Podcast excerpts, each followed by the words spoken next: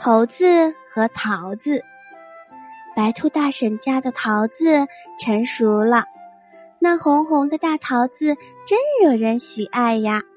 小猴子馋得口水直流，他对白兔大婶说：“你家的桃子结得真多，味道一定不错吧？你上树上摘几个尝尝吧。”听了白兔大婶的话。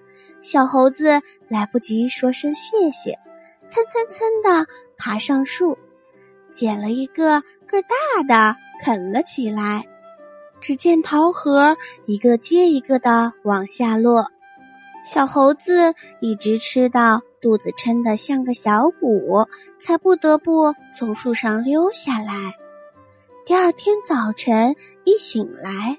小猴子就想起昨天吃桃子的鲜美味道，他使劲地咽着口水，自言自语地说：“能再吃上一顿就好了。”小猴子眨巴眨巴眼睛，想出了一个办法。可是这不是撒谎吗？他知道撒谎的孩子不是好孩子。这是妈妈经常对他说的，就为桃子撒一次谎吧，就这一次，他对自己说。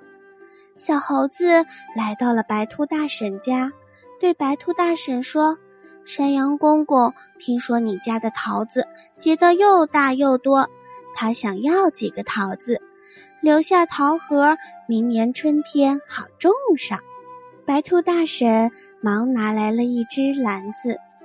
你给他摘一篮捎去吧，小猴子心里得意极了，没想到这么容易就得到了一大篮子的桃子。第二天，他又来到了白兔大婶家，小猴子说：“老马爷爷生病了，他什么都不吃，只想吃几个桃子。”兔大婶说：“你快上树摘一篮给他送去吧。”小猴子摘了满满一篮桃子，他边吃边想：明天怎么才能得到一篮子的桃子呢？谎话终究会被揭穿。这一天，白兔大婶在从他家到小猴家的路上，发现了好多的桃核。他摇摇头，什么都明白了。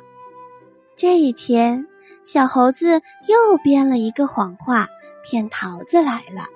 白兔大婶说：“我正准备给你送一袋东西去。”小猴子打开一看，里面全是桃核。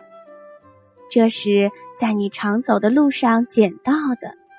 这、这、这个小猴子眨巴眨巴眼睛，脸通红，一直红到了耳根。